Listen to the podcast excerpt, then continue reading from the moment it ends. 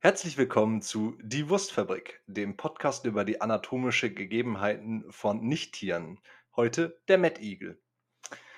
Und äh, zusammen mit mir über Fleischprodukte mal wieder wird sprechen der Steini. Hallo Steini. Mein Name ist Steini McTinklebottoms und ich freue mich auch heute wieder dabei zu sein. Hallo. Und ich bin natürlich auch wieder dabei, der Marvin. Hallo. Ja, Steini, was trinkst du denn heute? Ich trinke Tuborg aus der Dose. Punkt. Okay, fertig. Damit ist auch alles gesagt und eigentlich. Ja. Ich habe sie stilecht an einer Tankstelle gekauft. Also ich glaube, ich habe alles richtig gemacht. das würde ich auch und, sagen. Ja, und bei dir? Ähm, einfaches Herforder Pilz. Ich bin zu meinen Wurzeln mal wieder zurückgekehrt. Das ist bodenständig. Das war immer schon deine Stärke. Du warst ein Mann des Volkes. So ist es. Ja. So, das, das haben wir ja schnell abgehakt. Ja. Ähm, dann würde ich dich auch mal wie immer fragen, äh, was treibt dich medial in letzter Zeit so um? Äh, super wenig. Ich hatte letzten Tage und Wochen äh, einiges um die Ohren. Ich hoffe, dass das setzt sich jetzt wieder so ein bisschen oder legt sich wieder so ein bisschen. Ähm, ich habe ein wenig das äh, Zelda Skyward Sword HD Remake oder Remaster auf der Switch gespielt. Äh, jetzt am letzten Wochenende bin aber noch nicht so weit, aber gefällt mir ganz gut. Also ja, ich habe tatsächlich, glaube ich, an den 3D-Zeldas auch nur wirklich Ocarina of Time damals gespielt und ähm, ach so gut und halt äh, Breath of the Wild und ja, ich mag das Prinzip ja einfach, dieses äh, paar Rätsel lösen, mit einem neuen Item kommst du dann entsprechend auch weiter an andere Stellen. Das finde ich immer ganz, äh, ganz spannend. Jetzt ist das ja ein Wii oder ursprünglich kam das auf der Wii raus und war damals mit der äh, so verschrienen Fuchtelsteuerung.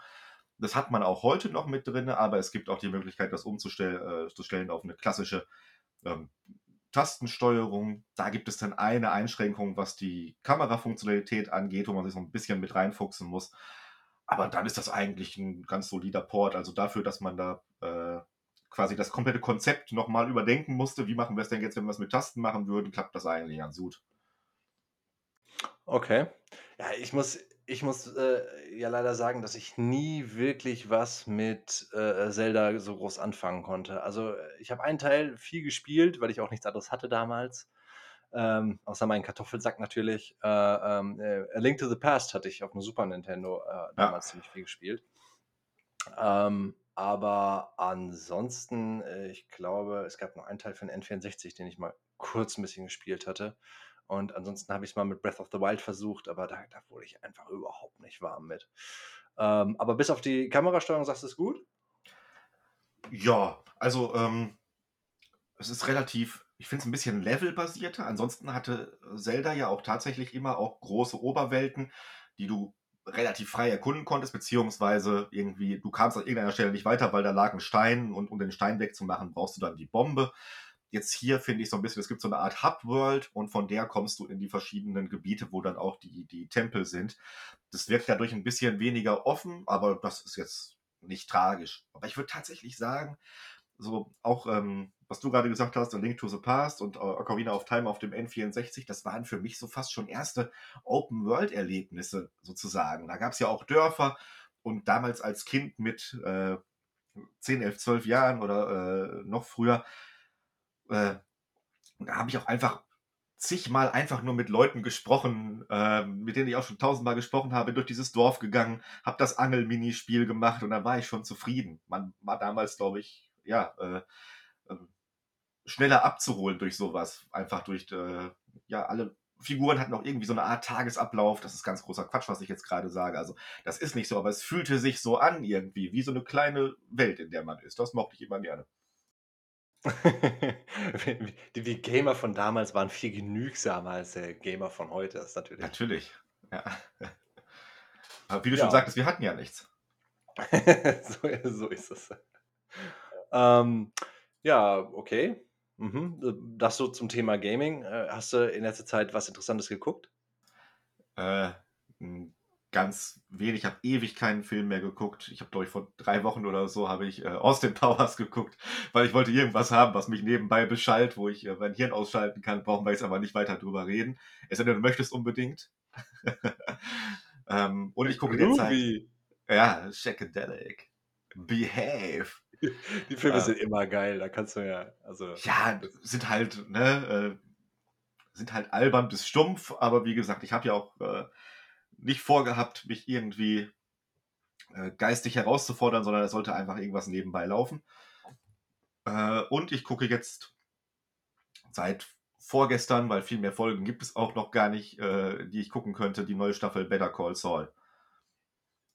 Die jetzt letzte Woche letzte Woche gestartet ist, ähm, und da macht Netflix es mal wieder ganz klassisch so, dass auch jede Woche eine neue Folge kommt. Ähm, die haben also mit 2 Folgen, glaube ich, direkt gestartet und jetzt kommt halt wöchentlich eine Folge.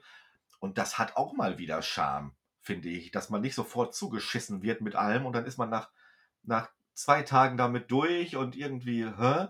Sondern jetzt hat man was, worauf man sich freuen kann. Ich habe ja auch sonst halt nichts, worauf ich mich freuen kann. Aber das ist 'n anderes Thema. Ja, ähm, stimmt. Also, wo ich wo ich noch in der WG, äh, in der Jungs-WG gewohnt habe, war das so, ähm, ja, wie auf der Klosterschule, weißt du? Äh, ne, ähm, wo ich noch in der Jungs-WG gewohnt habe, war das ja auch, äh, äh da lief grad Game of Thrones und da kam jeden Dienstag eine Folge, weißt du? Und da wurde sich nach der Arbeit dann, äh, äh, vorm großen Fernseher versammelt und die neue Folge Game of Thrones geguckt. Das hatte auch was. Also, ich kann das durchaus nachvollziehen. Das, ähm, ist zwar ärgerlich, wenn's immer Cliffhanger gibt und man grade bingen möchte, aber, ah, das nimmt einem auch dann nutzt sich die Serie nicht so schnell ab, ne? Ja, ich habe auch erst überlegt: „Oder komm, du wartest jetzt einfach, bis alle Folgen da sind und dann binged du wirklich“, aber, äh, das Internet ist dunkel und voller Spoiler. Da hatte ich dann 'n bisschen Schiss. Und wenn man vielleicht auch jemand anderen hat, der es auch grade guckt, hat es ja auch was, es hat diesen, äh, ja, am Wasserspender stehen und über die neue Folge reden, so: „Und hast du gestern gesehen? Ah, was meinst du, was passiert da? Was macht der? Wie geht das aus?“ Und da so 'n paar Theorien aufstellen, also, man wirklich auch, ähm, dann sich sozusagen, äh, damit beschäftigt oder mit jemandem so 'n bisschen drüber quatscht oder so, dann ist dieses wöchentliche Format auch noch mal ganz interessant eigentlich. Mhm, okay. Aber, äh, grundsätzlich Better Call Saul interessiert mich mal. Ich habe das immer noch nicht geguckt. Ich wollte das mal gucken, aber Oh. irgendwie hatte sich so dieses Breaking Bad Ding für mich total abgenutzt. Also, für mich war das halt so, Mhm. die Geschichte ist auserzählt und gut, aber lohnt sich, sagst du? Ich finde es klasse. Also, ähm, ich habe, äh, Breaking Bad einmal komplett gesehen. Zu dem Zeitpunkt waren auch, glaube ich, alle Staffeln schon draußen. Das habe ich dann nachgeholt damals, äh, äh, im frühen Netflix, als dann Netflix in Deutschland angekommen ist, und fand das auch gut. Ich finde aber, Breaking Bad hat ich finde jeden Charakter geil. Bei Breaking Bad gab es immer noch so 'n paar, wo ich sage: „Hm, ja, ne, Skyler natürlich, hör auf“, ne, und und so weiter. Das war immer so 'n bisschen, ne, super Serie. Aber ich finde das ja, ich mag ja auch so Anwaltsserien und wenn er dann ablawyer und so weiter, ich finde es wirklich, wirklich gut, weil mich wirklich alles irgendwie abholt. Und das ist tatsächlich, äh man denkt erst: „Ja, okay, dann hatten sie Erfolg mit Breaking Bad, jetzt machen sie noch 'n Spin-off. Was ist 'ne bekannte oder beliebte Figur? Ja, dann nehmen wir hier, äh, Saul Goodman und dann passt das schon.“ Ne, das ist auch wirklich gut gemacht und smart geschrieben und interessant und das ist, finde ich zumindest, nicht einfach nur 'nen Cash Grab, 'nen Rip-Off, da machen wir noch was von, sondern das hat alles Hand und Fuß und das man merkt auch, wie das alles zu so 'nem Serienuniversum also, das passt einfach zusammen irgendwie. Das läuft alles auf was hinaus. Ah, okay, ja, ge eben, eben. Also, dass dass das Spin-off so 'n Cash Grab ist, das war ja meine Befürchtung. Aber gut, dann werde ich's mir auch mal anschauen. Okay. Äh, tu das. Also, Aber, wenn du jetzt äh anfängst, dann, äh, wirst du wahrscheinlich auch passend sozusagen zum Ende der, äh, neuen Staffel wahrscheinlich dann durch. Wobei ich glaube, die Staffeln haben gar nicht so viele Folgen. Ich hätte gesagt, 'n gutes Dutzend pro Staffel. Äh, ja. Ärgerlich war halt zwischen Staffel was ist denn jetzt die Neueste? Ist das die 6.? Ja, das ist jetzt die 6., die rausgekommen ist. Ähm, und der 5. lagen, glaube ich, fast 2 Jahre, pandemiebedingt oder Sonstiges. Und da habe ich halt gemerkt, so, ich musste wirklich noch mal Recaps bei YouTube angucken, um noch mal wieder reinzukommen, weil du hättest mich treten können. So manche Sachen habe ich komplett vergessen halt. Da lag zu viel Zeit hinter. Ähm, da finde ich's auch immer schade, so Netflix selbst, das ist ja auch 'nen Vorzeigetitel. Mach doch einfach selber 'nen Recap. So, manche Serien haben das ja, aber aus irgendeinem Grund oder ich habe es nicht gefunden, das kann auch sein, aber eigentlich ist das ja meistens, wo die Trailer auch so sind. Und da war ich halt komplett raus, weil sich das jetzt also, waren nicht 6 Staffeln, 6 Jahre, sondern im Endeffekt haben die da jetzt halt 7 oder 8 für gebraucht. Und das hat manchmal dazu geführt, dass ich 'n bisschen raus war. Und weil das halt auch so 'ne Serie ist, die von den krassen Aha-Momenten lebt, ist es auch nichts, was ich jetzt so schnell dann nochmal einfach durchgucken würde, nur um wieder äh, drin zu sein, weil dann langweilt es vielleicht auch und das soll es ja noch nicht. Ja, das das das hast du aber bei fast allen Serien auch, dass ich da also, nach so langer Zeit bräuchte ich einfach immer mal 'nen, äh, Recap. Aber du vergisst natürlich auch diese die die Family Guy-Szene mit Breaking Bad, ne? Mit Breaking Bad ist die beste Serie, die ich jemals gesehen habe, außen genommen vielleicht The Wire. Ja, genau, kenne ich auch, ja. Äh, The Wire kenne ich nicht. Nicht Ah, gesehen? Ne, Ich fand's kacke. ist doch auch HBO, oder? Bitte? Ist HBO-Serie, ja, ne? ja, Mhm. ja, ja, ja, Die genau. sind halt auch Ähm schwer zu bekommen zum Teil, ne? Also, hm HBO Max gibt es ja nur in in in Staaten oder zumindest gibt es nicht in Deutschland. Äh, ich glaube, die haben 'nen Deal mit Sky, aber ich wüsste jetzt sonst nicht, wo ich äh, ich würde ja auch Sopranos noch mal 'ne Chance geben. Ich kaufe mir aber nicht die ganze die ganzen Staffeln in irgendeiner Form, um dann nach 5 Folgen festzustellen: „Ja Gott, ist trotzdem ist nach wie vor nicht meins halt“, ne? Ja, stimmt, stimmt. Ähm, ich habe Sopranos also, mir gefällt's. Ich ich finde es gut. Äh, ich habe ich habe damit viel Spaß gehabt. Und, ähm ah, du kennst doch die Szene aus „How I Met Your Mother“, wenn äh, wenn es heißt: „Lilly kommt, Lilly kommt“, weil sie ja so tough war in ihrer Jugend, ne? Ähm, und dann die Straße ja, ja, und pfeift. Das ja. ist 'ne Szene aus „The Wire“ oder 'ne Anspielung aus „The Wire“. Oh, okay. Da da da geht's halt um einen, der die ganzen Drogendealer überfällt und, äh oh, ich weiß nicht mehr, wie er heißt. Lamar oder so? Aber ich will jetzt auch nichts Falsches sagen. Ich habe es ja nicht so mit Namen. S-Cloud McGoogletown oder so, ja. Wahrscheinlich, ja. wahrscheinlich. Das ist ganz normaler Name. Okay, ähm, dann, Okay. lass uns doch mal rübergehen, was ich so getrieben habe. Absolut. Nämlich fast nichts. Ich, Oh. äh, äh, äh, habe irgendwie in letzter Zeit so 'n bisschen, ähm ja, ich bin ja umgezogen, da war da die Luft so 'n bisschen raus bei Elden Ring, äh, im Moment, weil, oh, ich schaffe das nicht fertig zu spielen. Ich habe einfach nicht die Zeit, mich abends noch hinzusetzen, jetzt grad mit 'ner neugeborenen Tochter und, ähm, tausendmal so 'n Boss zu probieren. Und, ähm, ja, da brauche ich natürlich 'n schnelles Erfolgserlebnis und spiele im Moment wieder Overwatch so 'n bisschen, ähm, und, äh, verliere, habe also kein Erfolgserlebnis, aber ich habe die Frustration halt einfach schneller. Ähm, und, äh, Wobei ich glaube, äh, tatsächlich bei Elden Ring wärst du, äh, äh hättest du weniger Frust, weil ich habe ja auch mal gesagt, so dadurch, dass man äh, ich finde es echt relativ simpel stellenweise. Aber okay, das, äh, noch mal so. Ich glaube nicht unbedingt, dass, äh, Elden Ring dich brechen würde. Gib dem Ganzen noch mal 'ne Chance. Ja, ich ich werde es auch noch irgendwann spielen, aber jetzt momentan ist einfach ich habe auch nicht die Lust abends, ehrlich gesagt. Ähm, ansonsten, äh, noch ganz kurz, äh, 2 Dinge. Zum einen habe ich noch mal Glass geguckt.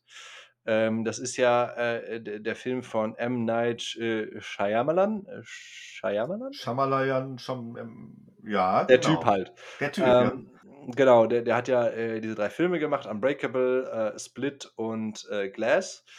Und, ähm, ich meine, er ist jetzt storytechnisch nicht der beste Film, aber ich finde, James McAvoy, ne, der carryt sowohl „Split“ als auch, äh, „Glass“ komplett auf seinem Rücken. Also, der der der der der Typ, die schauspielerische Leistung quasi 4 Charaktere in einem zu spielen, diesen diesen diesen diesen schizophrenen Charakter, äh, finde ich der Hammer. Also, das es wundert mich, dass er dafür eigentlich ehrlich gesagt keinen Oscar gekriegt hat, weil, äh, die hat er wirklich gut gespielt, meiner Meinung nach.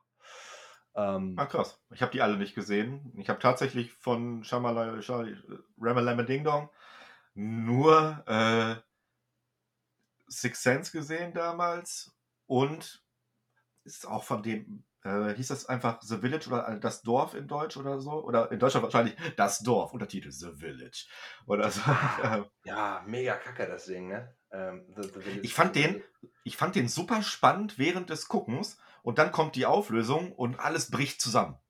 Ja, es ist einfach super. Es ist der totale Flop meiner Meinung nach. Also, eben diese diese Auflösung. Das das macht einen Ja. total kaputt. Also, Weil die macht den Film kaputt ja, so. genau. Vorher hat man wirklich halt noch, äh, überlegt, so: „Oh, das könnte so sein.“ Das war alles so 'n bisschen mysteriös und dann kommt die Auflösung und du denkst so: „Ah, okay.“ Aber nun denn. Ja. Ähm, ne, aber guck dir auf jeden Fall mal, ähm, „Split“ an. „Split“ und, äh, ja gut, „Unbreakable“ kann man gucken mit Bruce Willis, aber Bruce Willis ist halt auch nicht der beste Schauspieler. Äh, dann macht aber, äh, äh, äh, „Glass“ am Ende mehr Sinn. Ähm, aber wirklich, also, James McAvoy, hu, das holt einen ab. Also Respekt davor, wirklich. Okay, ja, werde ich mir Ähm mal Genau, und, äh, dann dann würde ich halt einfach kurz zum zum zum letzten Punkt kommen. Ich, versuche, die Königsmörder-Chroniken weiterzulesen. Wir hatten ja in, ähm in unserem Literaturpodcast über „Den Namen des Windes“ gesprochen und das ist, äh, der zweite Teil, „Die Furcht des Weisen“. Ähm, den den lese ich grade, beziehungsweise lese ich meiner Tochter vor, die die versteht ja noch nicht so wirklich was, aber sie schläft dabei gut ein, weil meine Stimme so langweilig ist. Ähm, und, Äh, äh, äh was, was? Äh, ja, genau. Ähm, und, äh, äh, da versuche ich grad irgendwie so 'n bisschen weiterzulesen. Das, bewegt sich aber in so 'nem Rahmen, wo ich jetzt ja, ich sage mal, 1/4 des Buches habe ich durch und, äh, es nervt mich ehrlich gesagt 'n bisschen. Ähm, es ist halt es be be bewegt sich halt in denselben 3 Orten immer wieder mit denselben 3 Problemen, ähm, und, äh, die Geschichte kommt gefühlt überhaupt nicht voran. Also, es macht 2 Schritte nach vorne, 1 Schritt wieder zurück. Ähm, zuerst kommt kommt halt die Tatsache äh, ich will jetzt nicht groß spoilern, aber dass dass er dass er kein Geld hat und die Studiengebühren nicht zahlen kann, dafür muss er sich Geld leihen. Dann macht Ambrose irgendwas Böses, dann geht er ins Aeolian und, ähm, äh, dann geht's um Denner. So, und das wiederholt sich immer dauerhaft, bis es richtig nervig wird. Ja, das fand ich jetzt nicht, aber ich habe ja auch mal gesagt, so, ich finde ja diesen diesen Schulalltag und so weiter, da gehe ich das finde ich okay. So, da ne, das hat mich trotzdem immer noch genug abgeholt. Ähm, jetzt vielleicht nicht für ganze Bücher, aber, äh, auch da so, ja, da war ich cool mit. Ich war eher mit dem und jetzt lass mich lügen, ist ja auch schon etwas über 'n Jahr her, mit dem Anfang also, äh, „Furcht der Weisen“ sind ja ist ja eigentlich 1 Buch. In Deutschland ist es auch wieder in 2 Büchern erschienen und quasi mit dem Anfang des 3. Teils, da war ich 'ne Zeit lang richtig, wo ich gesagt habe so: „Boah!“ Das fand ich alles irgendwie nicht so cool, aber ansonsten, ja, gut. Aber Aber, aber ich gebe dir äh ja recht, der Schulalltag, der ist echt cool, auch mit, ähm, mit mit mit der Sympathie und, äh, den den Runen und so weiter. Das das ist echt interessant. Und im Prinzip, wo er jetzt so er fängt ja an, so so 'n bisschen bei Elodin zu lernen und ich möchte jetzt, wie gesagt, auch nicht zu viel ins äh, erzählen, und der das ist ja quasi so 'n d das ist ja Namenskunde dann, was ja eigentlich die Namensgebung auch vom 1. Buch ist, ne? Und, äh, das ist ja irgendwie, keine Ahnung, der Schulhippie quasi. Und das finde ich auch super interessant. Er mault nur die ganze Zeit darüber, über das, was ich so interessant finde. Und, äh, ich finde ihn dann als Charakter auch echt unsympathisch und dann verdirbt mir das so 'n bisschen den Spaß am Lesen. Ja, ist er auch. Da gebe ich dir recht. Also, unsympathisch jetzt nicht, aber er kann schon teilweise nerven, weil wenn man überlegt, so was ihm alles passiert ist und so weiter, dafür ist er schon 'n verwöhnter Wixxer, muss man teilweise sagen, so, ähm, aber nun denn. Ja, genau. Äh, nur so viel dazu. Dann wollte ich nebenher jetzt nur ganz am Rande, ähm, die die, ähm, Blutgeschworenen-Saga mal so 'n bisschen reinlesen von, äh, John Gwynne. Und ich habe ewig gesucht, wie dieses Kackbuch auf Deutsch heißt. Ähm, auf Englisch heißt es „The Shadow of the Gods“. Jetzt rate mal, wie das auf Deutsch heißt. Ich glaube, ich weiß, was du meinst und ich glaube, ich habe es sogar auch mal angefangen, aber es fällt mir grad nicht ein. Es heißt „Nordnacht“. Ach so, ne, dann habe ich's noch nicht ange aber ich habe was Es anderes von demselben Autor dann gelesen, so, Ja, das kann gut sein. Aber also, das ist jetzt diese diese Blutgeschworenen-Saga, die soll wohl, äh, wirklich, äh, Ausnahmegut sein und so Wikingergeschichten holen mich ja immer ab. Mhm. Ähm, von daher wollte ich mir mal 'ne Leseprobe runterladen, aber es hat mich so aufgeregt. Wieso wieso nennen die einfach „The Shadow of the Gods“ Nordnacht? Aber okay. Ja gut, das sind Sachen, die verstehen wir nicht, ne? Da müssen wir Ja. auch einfach uns mal eingestehen, dass wir 'n bisschen dumm sind. Da da ist eine seltsame und jetzt kommt's, Entscheidung gefallen. Oh.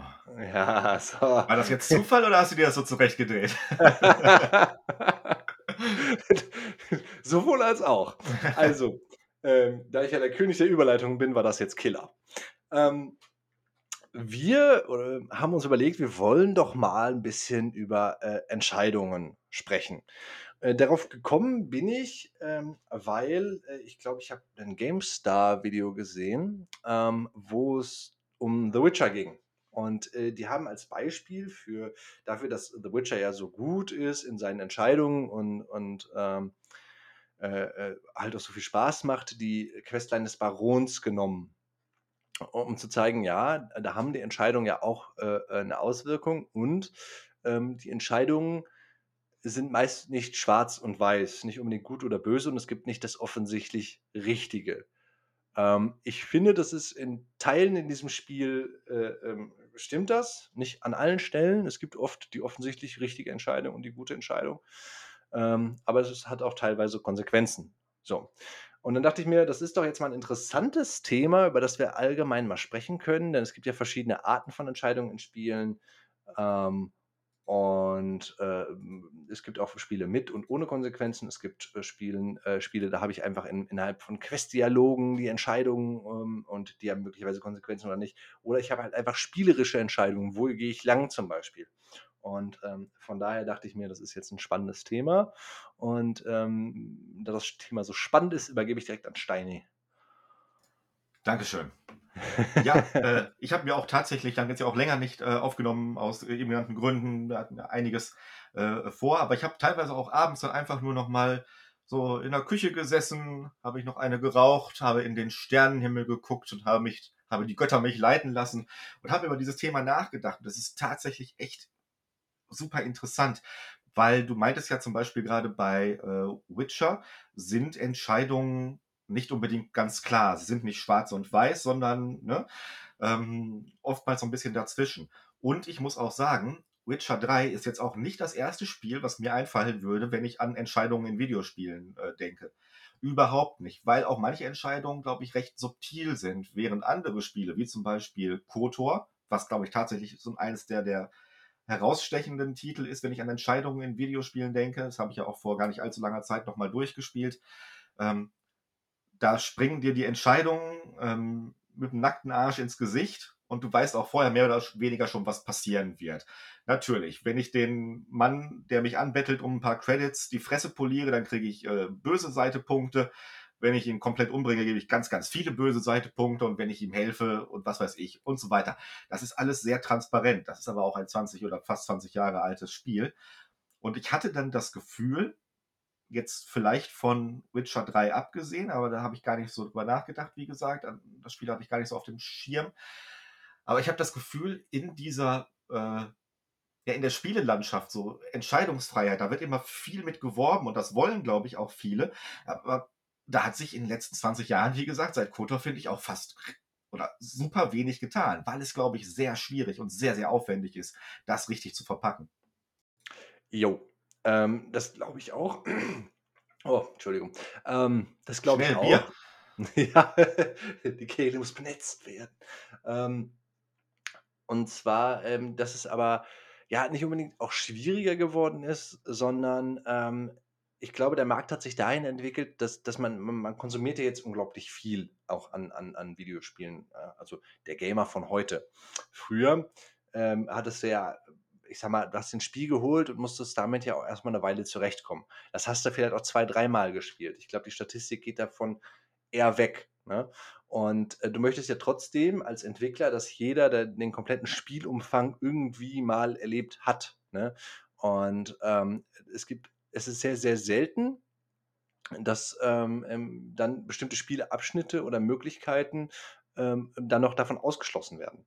Ähm, ich gebe dir mal ein Beispiel. In Witcher 2 äh, konntest du ja mit einer Entscheidung ähm, ähm, für A oder B den, den, kompletten Mittelteil des Spiels verändern. Ne? auf wessen Seite du standest und, äh, und wo du gespielt hast, zum Beispiel.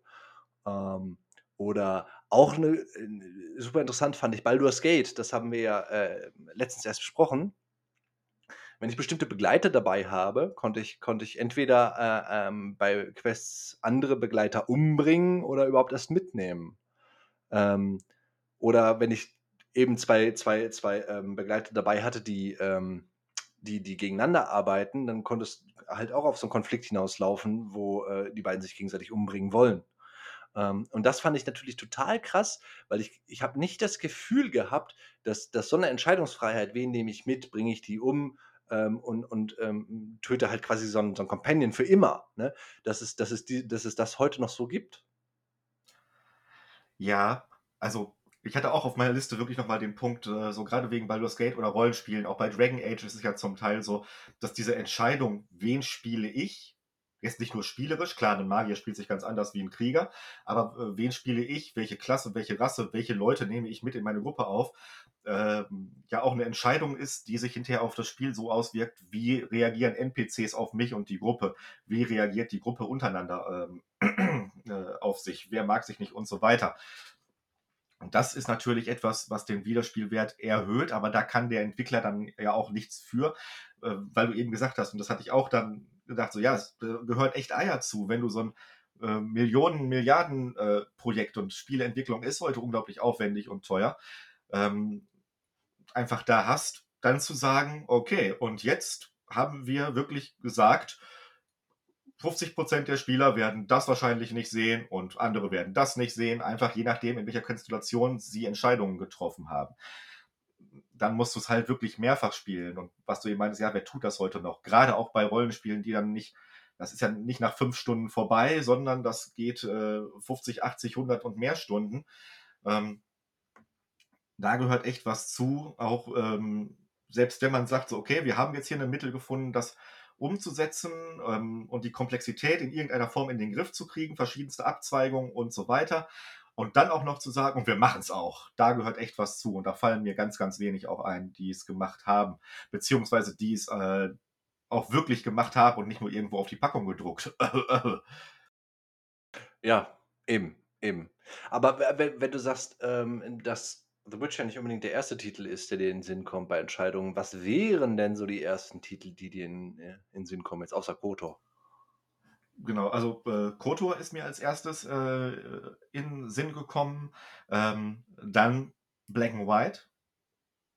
Hat ja auch wirklich mit dieser Entscheidungsfreiheit, das ist nochmal eine andere Art der Entscheidungsfreiheit, weil es einfach kein, keinen Einfluss auf die Story hat, aber es sollte Einfluss auf die Spielwelt beziehungsweise deine Wahrnehmung der Spielwelt mehr oder weniger haben. Und was mir auch relativ schnell in den Sinn gekommen ist, sind dann die Telltale-Spiele. Da habe ich gleich nochmal einen ganzen einen, einen Aufsatz vorbereitet. Nehmt euch Zeit. Ja. genau, also das sind so die Sachen, die mir als erstes wirklich ins Hirn geschossen sind. Das sind natürlich noch, noch Dutzend andere. Auch Baldur's Gate habe ich nochmal dran äh, gedacht, ähm, wo auch die Wahl der Klasse nochmal zum Beispiel in Teil 2 bestimmt, äh, welche Questlinie. Es gibt halt Klassenquests vielleicht am bekanntesten ist sowas äh, auch vielleicht durch WoW, wo halt Krieger eine eigene Questline haben, die Magier nie sehen wird. Ähm, ja, das sind so die ersten Sachen, die mir, glaube ich, so eingefallen waren. Und noch, dann kam so, dann, dann kam der dreckige Rest. mhm, okay. Das sind aber dann, ich glaube auch vom Entscheidungsgrad halt vor allem Story-Entscheidungen, ne? äh, die da so in den Sinn kommen. Ja, primär äh, habe ich auch festgestellt, äh, äh sind es tatsächlich Sachen, äh, die dann auf die Story Einfluss haben. Äh, genau. Ja, das finde ich interessant, weil ähm, ich hatte äh, mir jetzt mal ein paar Sachen aufgeschrieben. Ähm, The Witcher, das wäre ja natürlich auch äh, eben, ja, ich habe damit eigentlich die Serie gemeint. In Teil 1 ist es, ist es mit der Entscheidung nicht so, ja, nicht so stark gefühlt. In Teil 2, wie gesagt, der Mittelteil äh, ist halt ein anderer, je nachdem, für wen du dich entscheidest. Das ist aber auch nur eine eine sehr markante Entscheidung, fand ich, äh, die im Gedächtnis blieb und äh, dann war es das. Aber in Teil 3, klar, sind mir viele Story-Quests im Gedächtnis geblieben oder auch einfache Nebenquests, ähm, wo, wo, wo irgendein Passant verprügelt wird und du einfach einschreitest, weil du der Good Guy sein willst, aber äh, der Passant dir einfach sagt, ey, was soll das? Jetzt kommen die noch härter zurück und verprügeln mich nochmal, weißt du? Ähm, ja, aber das hat, ähm, ja, im Endeffekt, das sind auch Entscheidungen, da gebe ich dir recht und das ist auch immer ganz nice, aber die haben ja relativ wenig Impact. Also ja, es gibt auch genug richtig. Leute, die haben den Passanten gar nicht gesehen, vielleicht äh, oder sonstiges. Und ähm, deswegen sind die mir vielleicht gar nicht so im Gedächtnis geblieben, weil ich jetzt halt, ja, wie bei Kotor, na gut, haben die Entscheidungen da Impact? Auch nicht alle. Aber generell haben die Entscheidungen, Fable fällt mir da auch ein, ähm, die du triffst, halt da auch alleine schon dadurch äh, einen Impact auf deine Spielfigur, dass du halt irgendwie böse oder gute Seitepunkte ansammelst und sich dadurch auch dein, der Look deiner Spielfigur ändert und dass die auch vielleicht so, ein, äh, so einen Ruf vorauseilt. Lilly kommt, Lilly kommt. So, ne? genau. Ähm, aber, aber natürlich habe ich einen Impact auf mein Gewissen. ja, und da habe ich halt keins. Das ist ja meine große Stärke. ja. Äh, weil das ist mir nämlich auch eingefallen. Ähm, nee, ich habe jetzt nochmal Kotor gespielt und habe dann auch alles so ein bisschen, also es gibt so eine, so eine Linie, die habe ich nicht, wollte ich jetzt gerade sagen, die habe ich selten übertreten. Aber im Großen und Ganzen, wenn da Leute in der Bar waren und die haben mich doof angemacht, dann habe ich die halt auch niedergekloppt. Da bin ich nicht auf äh, Deeskalation gegangen und so weiter. Die wollten es, die kriegen es. Äh, und so weiter und so fort. Es gibt aber auch manche Sachen, so der hungernden Mutter mit ihrem Kleinkind, der habe ich trotzdem Credits gegeben, sodass ich auch wirklich tatsächlich hinterher relativ gut, was diese helle, dunkle Seite Geschichte anging, in, in, in Waage war. Genau. Und dann kam ich halt auf die, ähm, auf die Frage, wie nimmst du denn dich im Videospiel wahr? Also wenn du, ähm, um beim Witcher-Beispiel zu bleiben, einen Geralt von, von Riva spielst, bist du Geralt oder bist du eine Person, die mehr oder weniger wie in einem Film Geralt nur anguckt? Ja, gut, du hast natürlich die Kontrolle über ihn, aber ähm, ja, steuerst du Geralt oder bist du Geralt? Das ist meine Frage. Ähm, das ist ich bin mir nicht sicher, ob das eine gute Frage ist. Ähm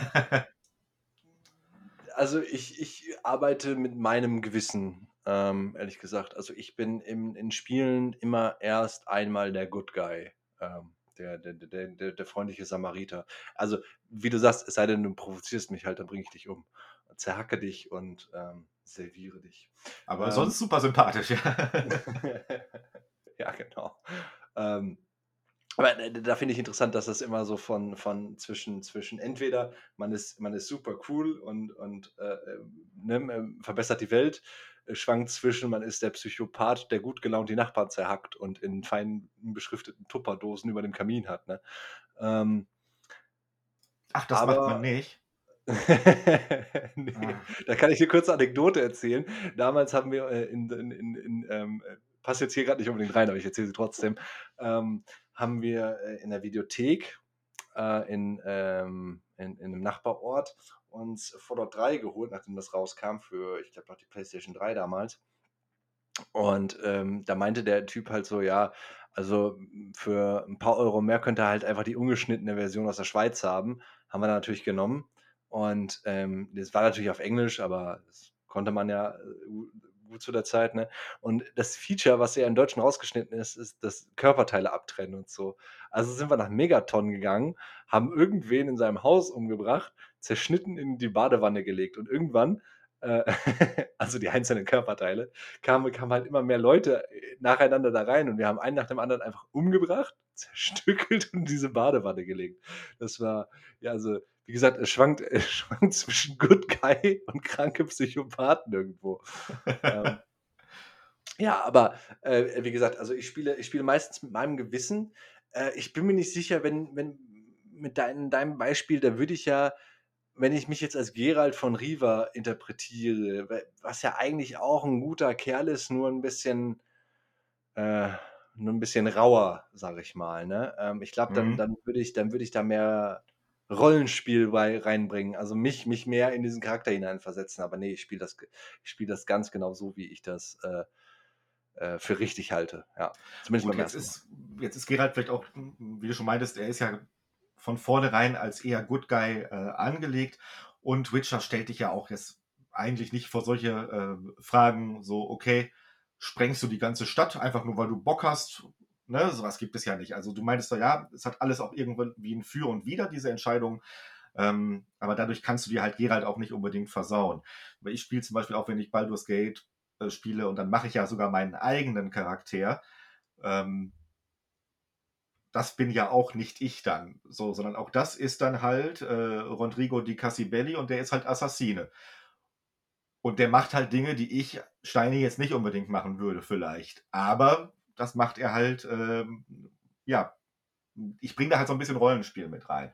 Und manche Spiele bieten da halt mehr Freiraum als andere, das ist ganz klar. Da finde ich aber den Vergleich auch, äh, ähm, komisch, weil w wie ist ja gesagt, also, bei so 'nem bei so 'nem vorgefertigten Charakter wie Geralt von Riva, klar.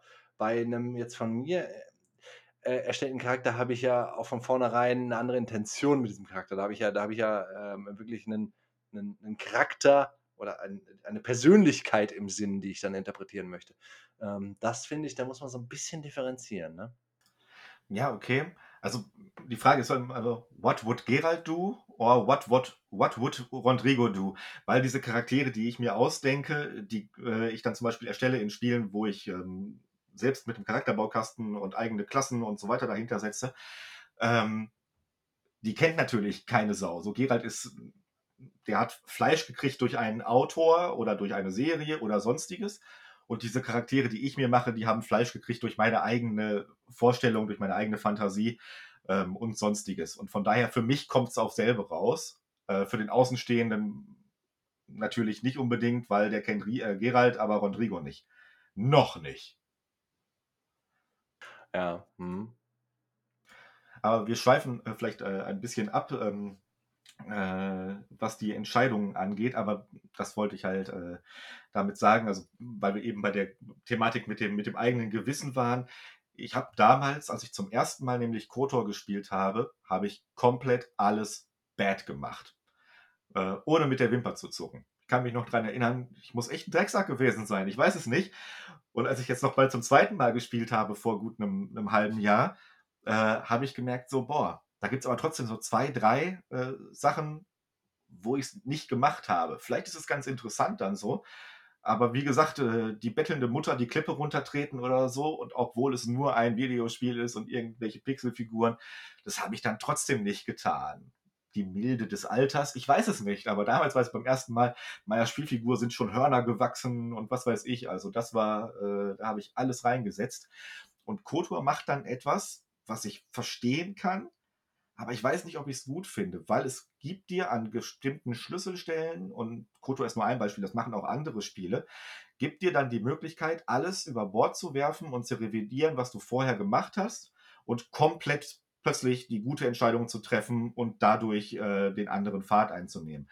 Manche Spiele kündigen das sogar noch an mit so einem Bildschirm. Achtung, gleich kommt eine Entscheidung dass du am besten dann noch ein Safe Game anlegst, anlegst halt. Und da weiß ich nicht, was ich von halten soll. Also ich kann es verstehen, die Entwickler wollen äh, den Spieler halt die Möglichkeit geben, jederzeit alles irgendwie zu machen. Aber auch sämtliche Entscheidungen, die ich vorher gehabt habe, die bei Kotor vor allen Dingen sowieso schon wenig Impact hatten, sind in diesem Moment halt mehr oder weniger komplett obs obsolet. Ja, genau. Also Entscheidungen sind keine Entscheidungen, wenn ich mit den Konsequenzen nicht leben muss. Das, äh, würde ich so unterschreiben. Marvin, 2022. Ja, genau, richtig, ja. Ja, oder oder Konsequenz heißt auch Holzwege zu Ende zu gehen. Ähm, ja, also sehe ich sehe ich ganz genauso. Ähm, das das das würde mich aber auch so ein bisschen das heißt, ich weiß nicht, was ich davon halten soll, aber ich finde, ähm, das finde ich dann nervig so ein bisschen, ne? Ich meine, klar, wenn es Gameplay-Auswirkungen hat, ähm, dann möchte man irgendwem, der jetzt total unzufrieden damit ist, jetzt nicht unbedingt ähm, ähm, ähm, das Spiel verderben. Das kann ich verstehen. Aber dann gib ihm doch einfach so einen, so einen, so einen größeren oder längeren Path to Redemption. Ne? Also dann einfach, ja. keine Ahnung, dann, dann kann man ja eine, eine, eine verzwickte Questline oder so machen, die halt ähm, echt, weiß ich nicht, äh, ähm, ziemlich herausfordernd ist oder äh, wo es halt auch so eine, so eine gewisse plötzlich hast du eine Amnesie. Was weiß denn ich? Ne? Gut, das wäre die zweite Amnesie in Kotor. Ähm, aber ähm, weißt schon, was ich meine. Ne? Ja, ich sag halt Kotor jetzt halt oft als Beispiel, weil es mir halt äh, äh, einfällt, aber das ist halt auch etwas, was tatsächlich mir auch in mehreren Spielen schon mal aufgefallen ist, dass halt oft Entscheidungen entweder äh, nur punktuell eine Entscheidung sind und danach mehr oder weniger egal oder aber halt äh, sie haben keinen äh, langfristigen Impact beziehungsweise du kannst halt alles irgendwann zurückdrehen. Ich kann es verstehen bei KOTOR, klar, nach 60 Spielstunden dem Spieler zu sagen so, ach übrigens, äh, ne, du musst jetzt ja böse bleiben, das ist hart, aber der Spieler hat es ja auch 60 Stunden lang gewollt. Und dann könnte man auch sagen, ja, ne, ähm, natürlich, was hast du erwartet, was passiert? Dass es anfängt nach Rosen zu duften, nicht. Also, ne, von daher äh, könnte man da halt auch die Konsequenz ransetzen und zu sagen, natürlich, das ist jetzt einfach so, ähm, lebt damit, aber ja, ich kann es verstehen, ähm, dass Entwickler da vielleicht so ein bisschen Struggle mit haben, um möglichst alle abzuholen. Ne? Ja, das stimmt. Ähm, womit ich aber auch ein Problem habe, sind so ein bisschen, also es gibt äh, äh Systeme, die ähm, die, wo, wo, wo Entscheidungen keine Entscheidungen sind, sie werden mir nur als Entscheidung angeboten. Das ähm, auf zwei Arten. Zum einen, wenn die Entscheidung keine Konsequenz hat oder wenn äh, ein Weg der offensichtlich bessere ist. Ähm, und äh, da gebe ich jetzt mal äh, so ein, zwei Beispiele für. Ähm, nehmen wir doch mal Bioshock. Ähm, da kann ich ja die Little Sisters retten und äh, ähm, äh, dann geben sie halt weniger Adam, hieß das Zeug, ne? Geben sie weniger Ja. Adam. Und wenn ich, wenn ich sie halt, äh, ähm, ich weiß nicht, wie der Ausdruck in dem Spiel dafür ist, wenn ich sie halt irgendwie umbringe, die Einzelnen, oder böse mache, wie auch immer, ähm, dann kriege ich halt mehr Adam. Äh, das ist halt, um, um, um einen absichtlich irgendwie in diese böse Richtung zu locken und dann kriege ich halt das böse Ende. Uhu. Ähm, wobei, da finde ich halt ganz interessant, da, da, da- diese verlockende dunkle Seite, da hat das noch so ein bisschen was. Wenn wir jetzt aber mal ähm, Deus Ex nehmen, das ist ein Spiel, ähm, da gibt es zwar auch Story-Entscheidungen, ähm, da sind die größeren Entscheidungen aber mehr so äh, Gameplay-technischer Natur. Ne? Wo gehe ich lang, wie spiele ich? Und das wirbt ja damit, dass ich äh, entweder aggressiv spielen kann, ich kann äh, laut spielen, ich kann mich da durchballern, ich kann mich, ähm, ja, ich kann mich schleichen, ich kann mich hacken, ich kann was, was auch immer. Und ähm, das Ding ist, dass ich einfach mehr Punkte dadurch bekomme, wenn ich nicht entdeckt werde und durchschleiche und einfach äh, die Leute gar nicht umbringe und äh, ne, leise bis ans Ziel komme. Und äh, wenn das einfach besser belohnt wird, dann, dann ist für mich als Spieler, aber das, das, das ist äh, für Marvin als Spieler, äh, ist es dann so, dass dann gibt es nur diesen Weg, weil das ist der effizienteste oder der, eben, äh, der, der, der beste und wenn er am meisten belohnt wird, auch der gewollte. Ne? Ähm, Aha, also ein Powergamer. ja, Min-Maxer, ne? Äh, Also so, so geht es mir dann dabei. Äh, das finde ich dann doof, wenn ich, ähm, wenn ich eben quasi in diese Richtung gedrängt werde und ich fühle mich Ja. dann halt auch in diese Richtung gedrängt. Ne? Also ich Ähm, kann es verstehen, ähm, aber das hast du bei vielen Spielen, um jetzt bei, bei irgendeinem Rollenspiel, ich wollte jetzt nicht schon wieder Kotor sagen, aber da könnte es halt auch äh, natürlich vorkommen, äh, hilf mir, meine Brille wieder zu finden. Wenn du es geschafft hast, gebe ich dir 100 Credits. Äh, und dann gebe ich dem die Brille wieder. Was hält mich denn auf, ihm nicht einfach umzubringen, mir die 100 Credits auch so zu nehmen und danach noch seinen Schrank zu plündern, wo noch weitere 100 Credits sind und äh, das Schwert der Wahrhaftigkeit und Schlag mich tot. Eigentlich ja nur meine eigene äh, Moral als Spieler an der Stelle. Weil da ähm, hast du dieses Min-Maxen vielleicht dann weniger, also natürlich spielerisch, der wäre der Weg einfach, ja, ich bringe euch alle um und nehme euch eure Sachen weg. Haha. Aber ähm, da gibt es dann halt nochmal diesen Punkt, dadurch, dass das halt Spiele sind, die vielleicht eher auch mit der Moral arbeiten. Bei ähm, angesprochenem Bioshock ist es mehr oder weniger, ähm, ja, die Little Sisters sind dir Latte. ja, ja, total. Was soll ich mit denen auch? Richtig. Die sind manchmal ganz cute, aber das war es dann auch. Also die, die reiten ja auf diesem, auf diesem Bohrer-Typen auch, wenn ich mich richtig erinnere, ne? Ja, der Big Daddy. Ja, genau, richtig. Ja. Lange Zeit ja auch mein, mein Name in der Szene. Äh, wie dem auch sei.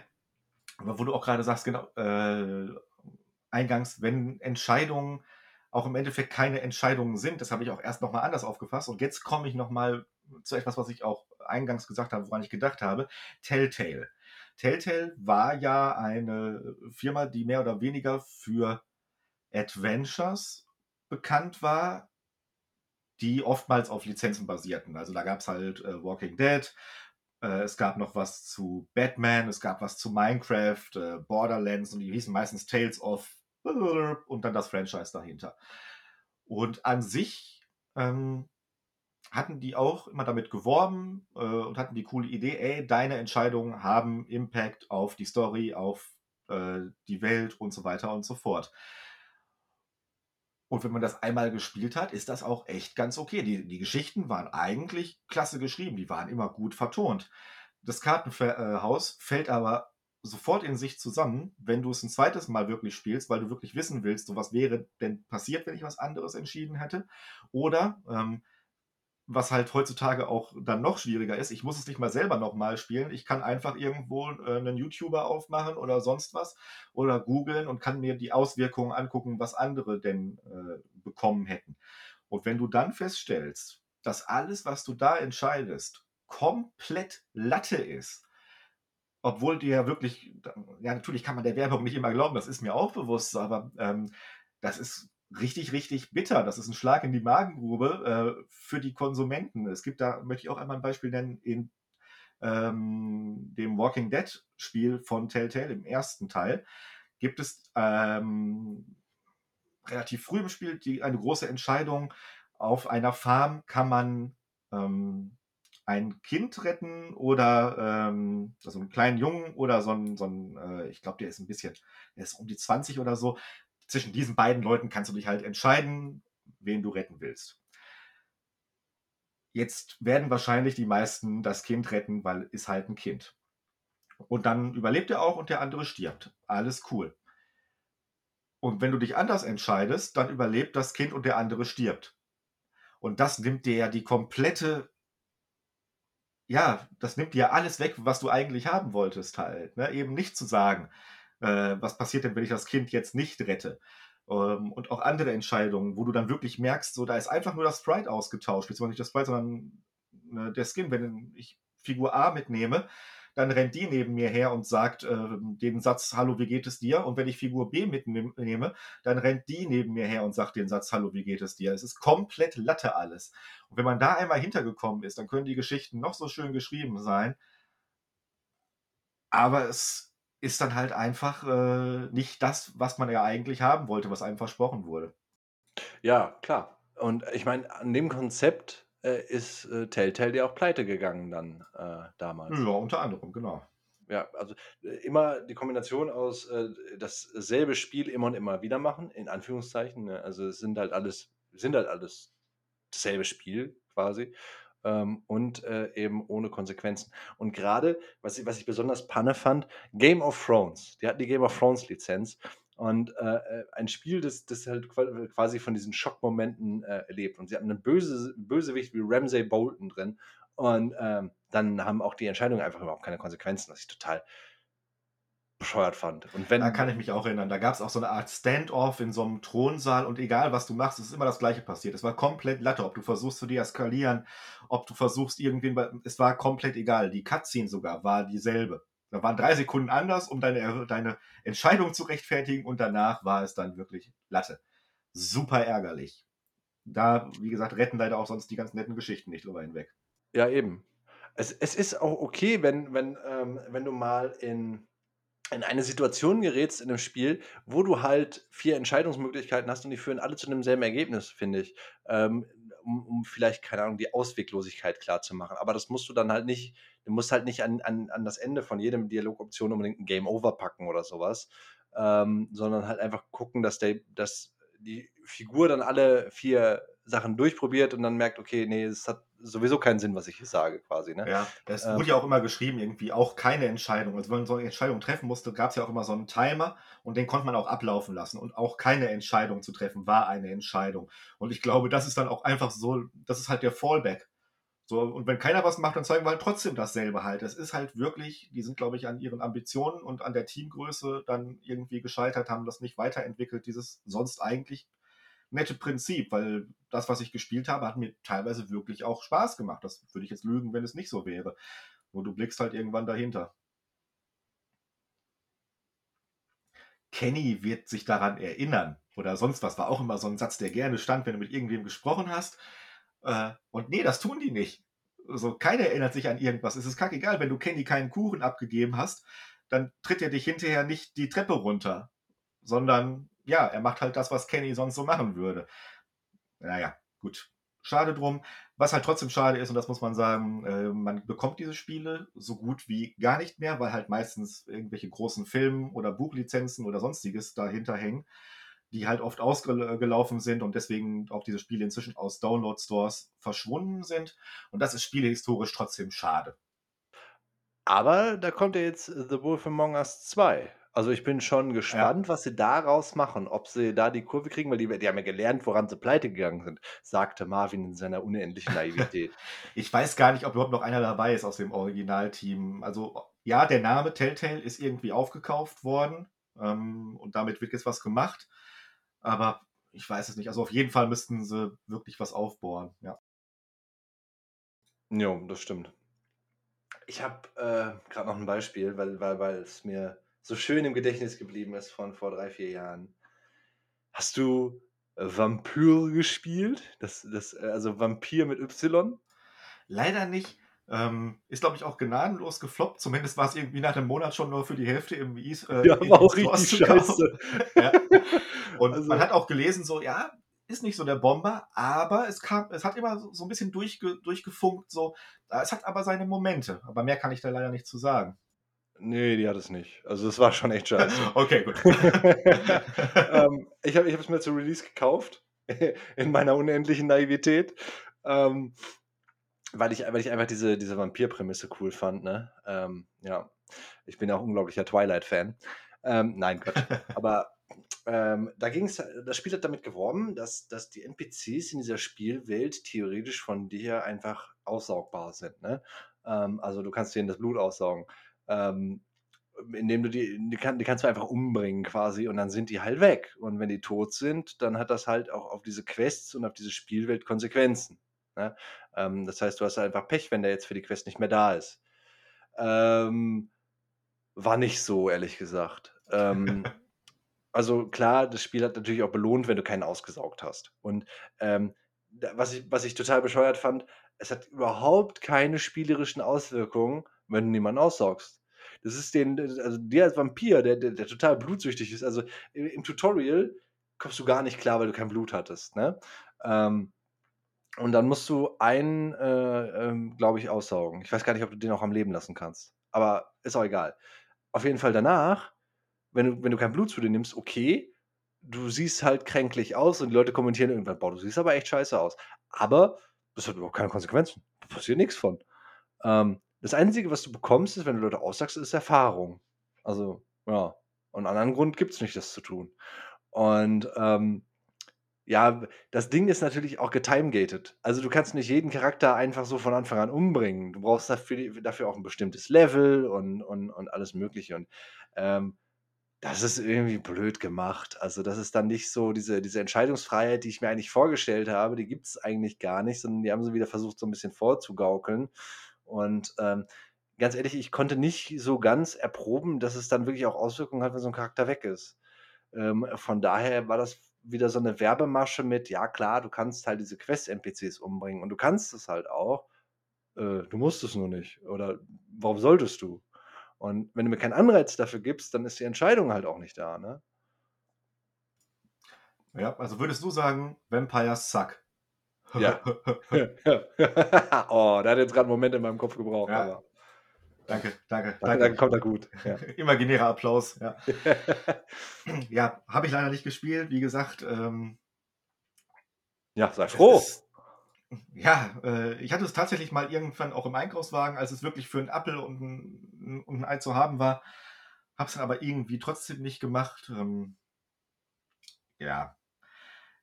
Jetzt ist mir dann auch so 'n bisschen, als ich drüber nachgedacht habe, eingefallen, so: „Hm“ weil ich ja den Gedanken hatte, so eigentlich hat sich in dieser Entscheidungsfreiheitsszene, äh, seit Ewigkeiten gar nicht so viel getan. Was würde ich mir denn wünschen, wie Spiele mit Entscheidungsfreiheit in Zukunft aussehen könnten? Äh, und bin dann zu dem Entschluss gekommen, dass ich's tatsächlich nicht weiß, weil ich's ganz schwierig finde. Ich habe eben gesagt, es gibt manchmal Entscheidungen, die springen dir mit'm nackten Arsch ins Gesicht und du weißt ganz genau, das ist jetzt eine Entscheidung. Ob du vorhersehen kannst, was für Auswirkungen sie hat, das muss nicht mal sein. Das kann man vielleicht äh, das muss ja auch nicht, äh, direkt sein. Der Typ steht an der Klippe und du kannst runtertreten, ja, nein machen, dann weiß man direkt, was passiert. Das kann ja auch irgendwie erst Spielstunden später noch mal Auswirkungen haben. Aber du wusstest irgendwie, das ist jetzt 'ne Entscheidung.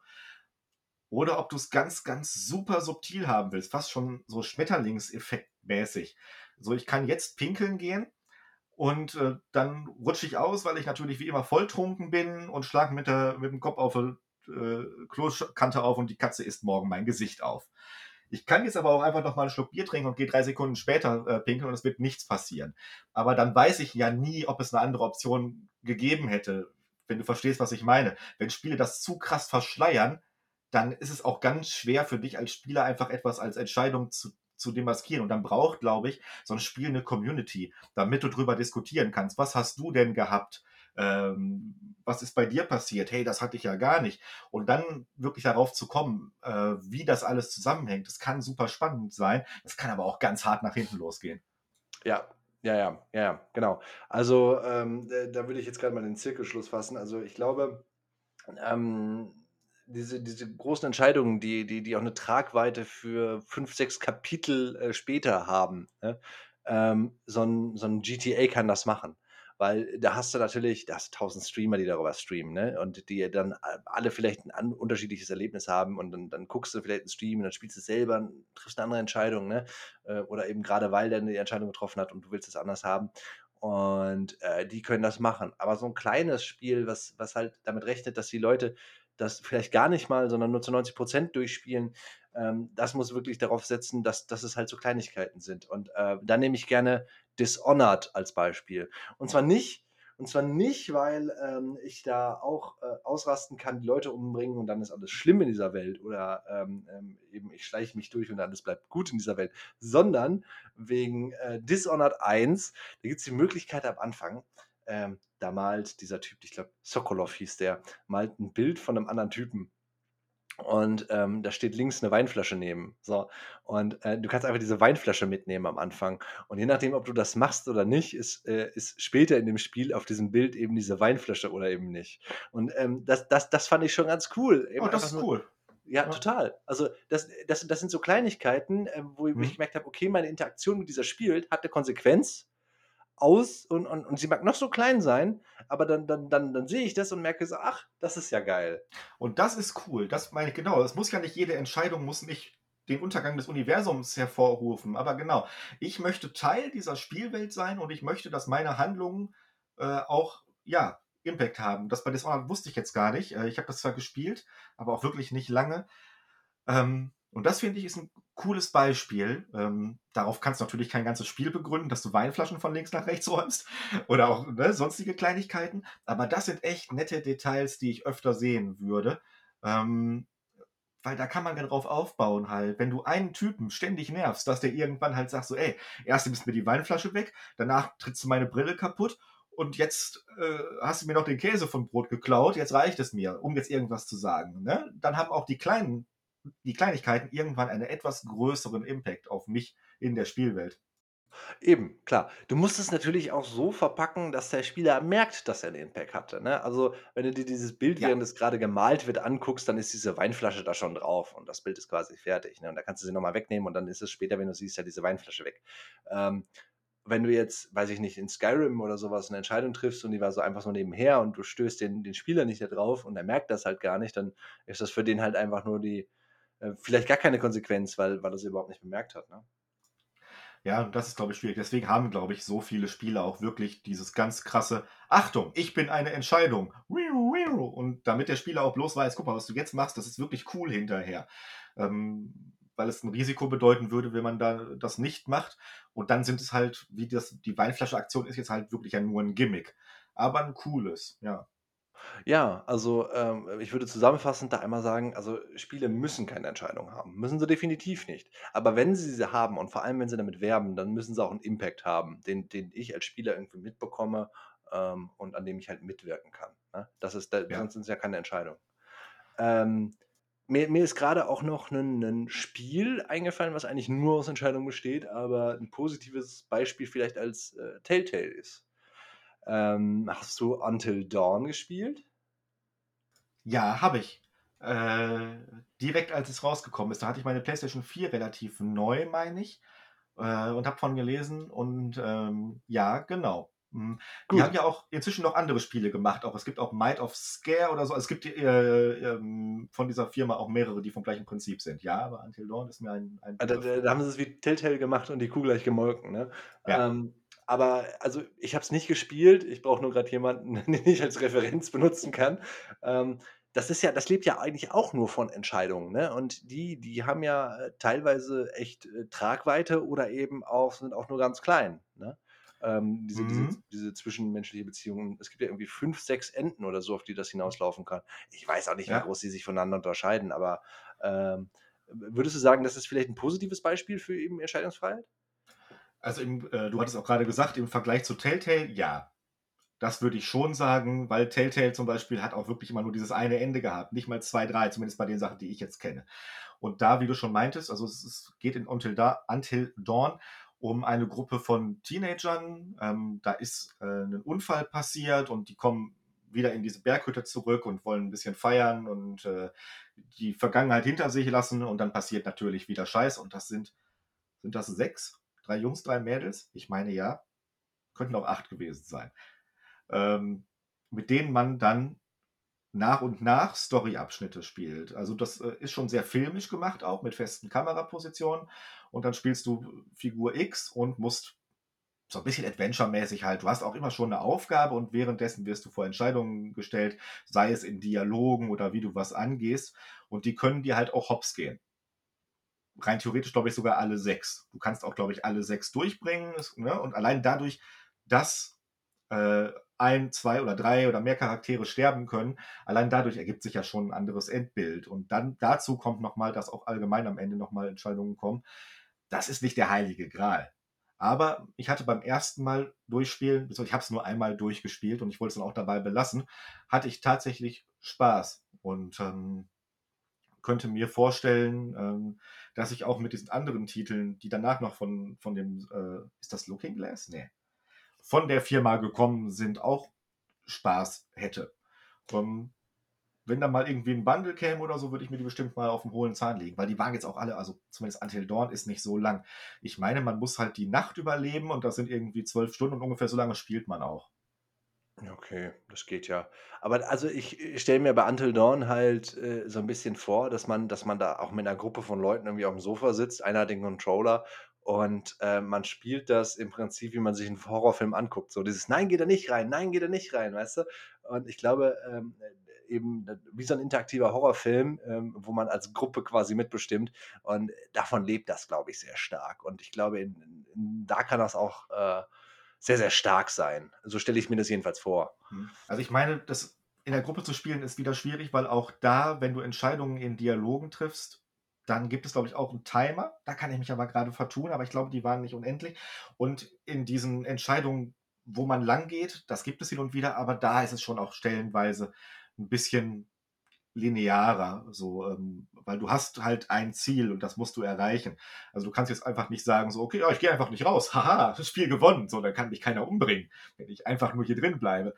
Ähm, ja, aber an sich, an, an, sich ganz nett. Es hatte ein cooles, äh, cooles Gimmick, wenn man die PlayStation-Kamera angeschlossen hatte, dann hat das an so bestimmten Jumpscare-Momenten ein Bild von dir gemacht und wurde dir hinterher dann, wenn du es durchgespielt hast, gezeigt.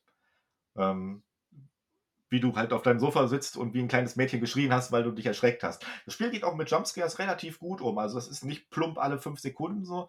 Und die, die gewesen sind, so einer war wirklich äh, ganz gut gemacht. Ich habe trotzdem wie ein Stein auf dem Sofa gesessen, weil ich unglaublich cool bin. nee, aber das fand ich eine nette Idee. Das ist ein coole, cooles Gimmick. Mhm. Okay. So, dann, äh, sind wir jetzt in unserer Aufnahme über einer Stunde. Ähm, ich finde, wir haben wir haben schon eine gute Diskussion gehabt und jetzt hast du mich ja schon vorgewarnt, gehen wir zu, äh, der Diskussion über äh, von der ich mich eigentlich schon gesträubt habe. Du möchtest über David Cage sprechen.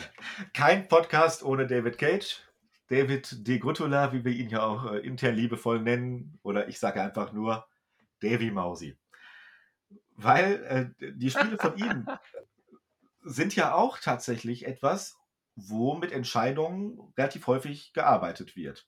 Ob die jetzt gut umgesetzt sind, das lassen wir mal dahingestellt.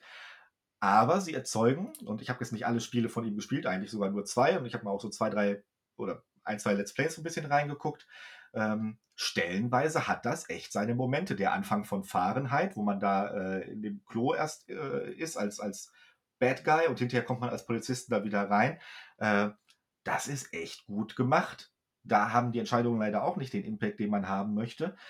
Aber ähm, da wollte ich jetzt wirklich mal äh, kurz darauf zu sprechen kommen, dass das stellenweise echt Ansätze hat. Und ich habe dann mir überlegt, so, ey, äh, ich glaube, das Problem bei David Cage-Spielen ist, er will zu viel und auch zu viel selber. Er will der Game Designer sein, er will die äh, Story machen, er will äh, das Drehbuch schreiben, er will die Dialoge am besten alle selbst machen, weißt du? Dafür ist ja alles das ist zu viel für ihn, weil offensichtlich er halt alles so ein bisschen kann, aber nichts gut. David Cage-Spiele sind wie Nudeln mit Ketchup. So, die machen satt und hin und wieder können die vielleicht sogar auch mal ein bisschen Spaß machen, aber auch wenn du Basilikum oben drauf legst, wird es halt nie Tomatensoße werden. Ja, also ich habe die alle gespielt. Oder ich kenne die zumindest alle. Ich habe alle bis auf Beyond Two Souls gespielt und äh, das kenne ich eigentlich auch vollständig. Ähm, und ich bin nicht stolz drauf. Ähm, das war halt so damals, ich war jung, ich brauchte das Geld und äh, naja. Auf jeden Fall, ähm, ich nehme nehm jetzt einfach mal ähm, ja, äh, äh, Detroit Become Human als Beispiel. Weißt du noch eben, als ich sagte, ähm, dass äh, Entscheidungen keine Entscheidungen sind, wenn eine offensichtlich die richtige ist ähm, oder Ja. die mehr belohnte ist? Ja, so. Ähm, das macht äh, äh, Detroit Become Human zum Beispiel nicht auf eine Gameplay-Art und Weise, sondern es versucht dir zu suggerieren, dass es jetzt total edgy ist in dieser Entscheidung. Ähm, es gibt eine Verfolgungsszene. Du bist halt einfach dieser, dieser, dieser neue Robocop. Also du bist ja quasi einer dieser, äh, oh, ich weiß nicht, an, äh, wie heißen die denn noch? Ja, Robocop ist auch schon okay. Ja, genau. Also du bist, Ja. du bist halt eingesetzt und dein Partner, oh Wunder, oh Wunder, er hasst Roboter oder diese Androiden. Ne? Er hat da keinen Bock drauf. Ähm, aus, aus, aus persönlichen Gründen. Willst du raten, was die persönlichen Gründe sind? Seine Äh. Frau wurde von einem Roboter umgebracht. Exakt. Ja, echt? Das war jetzt wirklich Ja, geraten. ja, ja, Äh, klar. aber- Und das ist David Cage Storytelling. Ja, So, das ja, ist ja- da- da- Das, ist ja es. nicht mal Kacke. Das ist halt einfach nur so obvious so. Und dann saß er an seinem Schreibtisch. Frau von Roboter umgebracht, nicht mögen. Punkt. So.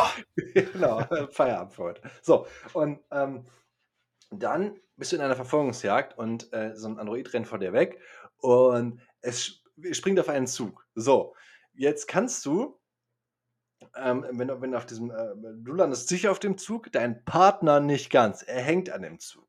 Dann analysiert der, der, dein Robotergehirn, okay, er hat eine äh, Chance von 70%, es dort hochzuschaffen. Du stehst vor der Entscheidung, entweder du rennst dem Roboter weiter hinterher oder du rettest deinen Partner. Was ist wohl die richtige Entscheidung? Denn du hast ja 70%, dass er das schafft. Ähm, und natürlich, natürlich gehst du doch hin und hilfst deinem Partner, weil du willst ja eigentlich, dass, dass der sich jetzt mit den Robotern versöhnt, quasi. Ne? Also, welche Entscheidung da gewollt ist. Davon ab haben doch auch äh, Roboter auch die Pflicht, den Menschen zu helfen, mehr oder weniger, glaube ich auch. Es gibt ja diese Robotikgesetze. Ja, die Asimovschen Robotikgesetze. Genau. Und Äh, 70 aber- Prozent sind halt nicht 100. Und wenn er einfach nur gerade dahin greifen muss, natürlich, ja. Gut, die werden da ja nicht angewandt. Ne? Aber äh, äh, ja, ja, genau. Also ähm, es, das, das, das, ich fand das einfach so, oh wow, was ist das für eine schwierige Entscheidung. Es wird wohl echt positiv sein, wenn ich dem jetzt hinterher renne. Verstehst du, das ist, das ist dann einfach, das, das langweilt mich dann auch. Dann habe ich nicht das Gefühl, ich treffe eine Entscheidung, sondern ich, ich versuche, in Anführungszeichen zu rätseln, was will der hier von mir? Mhm. Ähm, ich, ne, und das ist bei David Cage einfach in seinem Writing überhaupt nicht schwierig. Ich weiß nicht, ob ich schon zu viele Filme, zu viele Bücher gelesen habe, um, um, um, um das einfach zu, durch, zu durchschauen, aber das ist halt einfach, ist doch langweilig.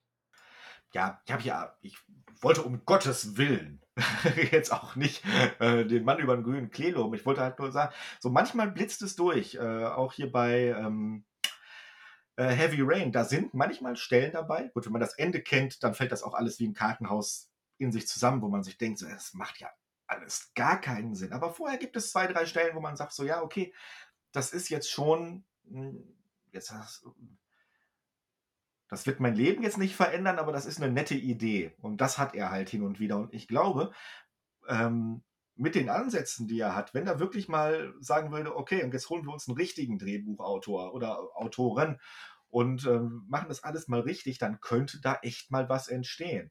Weil bei Detroit, das habe ich nicht gespielt. Ich habe das aber, glaube ich, weil das mal in PS Plus oder so war. Vielleicht gebe ich mir das mal, wenn ich äh, einen Tag Selbsthass äh, in mir trage. Ähm, das Boah, du das Worldbuilding. Und du das nicht? Ich, ich würde ich würd, ich würd jetzt gerade, wir sind im Podcast-Kontext, ich würde so gerne ein paar Sachen spoilen, weil sie so dumm sind, aber ich tue es jetzt gerade mal nicht, weil das noch jemand spielen möchte. Aber Äh, also ich habe halt aber halt, ich habe ein bisschen in Let's Play reingeguckt, weil ich halt wissen wollte, so, ja, ey, komm, was hat er denn diesmal fabriziert?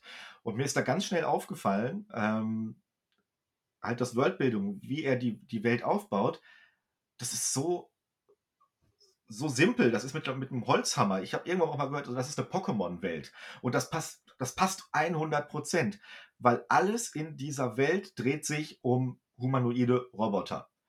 Und die gibt es ja nicht erst seit gestern. Und klar, wenn wir plötzlich diese Technik hätten, dass wir wirklich Roboter haben, die von Menschen in der Art, sich zu bewegen, zu kommunizieren, nicht zu unterscheiden sind, das ist schon ein großes Ding, das kann ich nachvollziehen.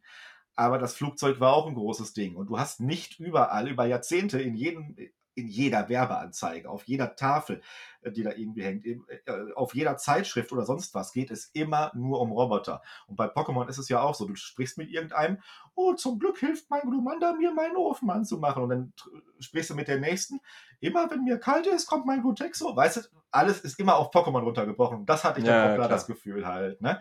Und ja. ähm, das hat mit Entscheidungen jetzt nichts zu tun. Aber das ist halt ein Beispiel dafür, dass er halt er will, aber er kann nicht. Ja, es ist, es ist halt einfach so, ach, ich weiß auch nicht, du hättest, hättest diese, diese Story insgesamt auch nehmen können, ne? Und ähm, statt, statt aus Robotern irgendwie Sklaven machen, ne? Ähm, das sollte ja auch, glaube ich, so ein bisschen das Ding sein halt. ja, Ne? das ist es ja auch. Das ist das mit ein paar Nazi-Elementen. Und dann, dann, dann, dann war es das. Also, das weiß ich auch nicht. Ähm, Jetzt ist die Idee ja halt auch nicht mal neu. Ne? Also dieses äh, Roboter haben sie auch Gefühle und so weiter, das haben wir halt auch schon tausendmal in irgendwelchen anderen Medien durchgekaut. Jetzt kann sich auch keiner immer was komplett Neues ausdenken, das ist mir auch bewusst. Aber wenn du das aufgreifst, dann musst du doch auch irgendwie noch einen Twist drin haben. Da muss irgendwie was Besonderes dran sein. Und das ist da halt nicht. Im Endeffekt ist es dasselbe, was ich schon zehnmal gesehen habe, aufgewärmt halt. ja, dafür, dass du dann halt 70 Euro bezahlst und ähm, das Spiel so hochgelobt wird, auf jeden Fall. Ähm, Sag mal schnell, ich wollte aber gerade noch mal auf die anderen Spiele zu zu sprechen kommen kurz. Ähm, und zwar gebe ich dir vor allem recht, wir fangen mal vorne an mit Fahrenheit. Ähm, solange Fahrenheit, das Spiel noch Fahrenheit ist und es nicht um diese Indigo Prophecy ging, ist das auch ein super Spiel. Also Ja. diese diese Diner-Szene am Anfang, die äh, hat hat mich so abgeholt, die war so Die spannend und da gebe damals ich dir recht, total, klar. weggeblasen. Super, ja. Also Ja. wirklich weggeblasen, muss man sagen. Ich habe es damals auch im Kontext seiner Zeit mit 'nem äh, mit Klassenkameraden haben wir das gespielt und fanden das so cool. So Ja. diese Idee alleine, Wahnsinn. Ja, fand ich auch. Also hätte hätte er da einfach nur ein Spiel draus gemacht und mit guter Story und nicht so vielen Logiklücken, wäre da was draus geworden. Ähm, dann Heavy Rain, ähm, ja, wie gesagt, das hanebüchene Ende und da gibt es natürlich auch coole Szenen, gebe ich dir recht, ähm, wo du zum Beispiel diesen Finger abschneiden musst und, ähm, dann gucken musst, wie du dich darauf vorbereitest, was machst du und das alles unter Zeitdruck. Genau, das sind ja auch die Entscheidungen mehr oder weniger, die man in dem Spiel häufiger trifft, so halt, ne? Unter Zeitdruck oftmals, äh, genau.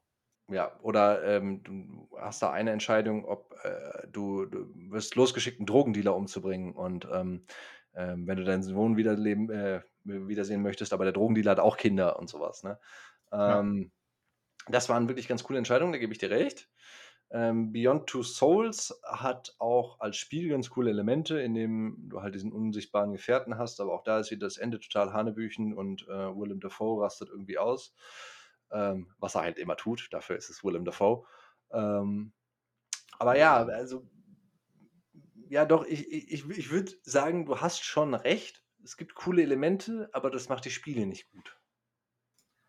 Genau, richtig. Also, da muss wirklich mal irgendwie, äh, noch mehr mit mit mit hintergesetzt werden, dann könnte da echt was was passieren.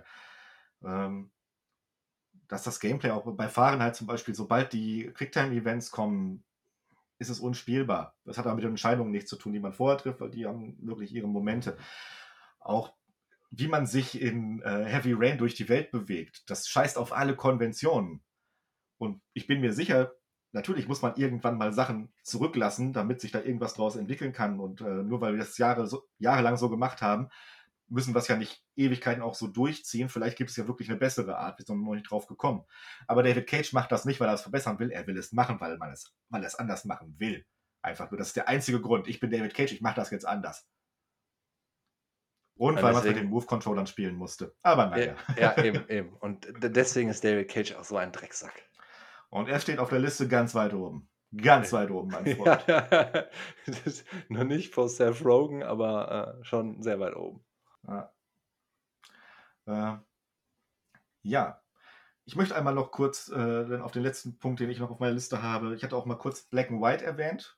Der andere große Mann der Spieleentwicklung, Peter Molyneux, auch schon öfter ein bisschen durch den Kakao gezogen von uns. Aber ich war so hyped auf dieses Spiel.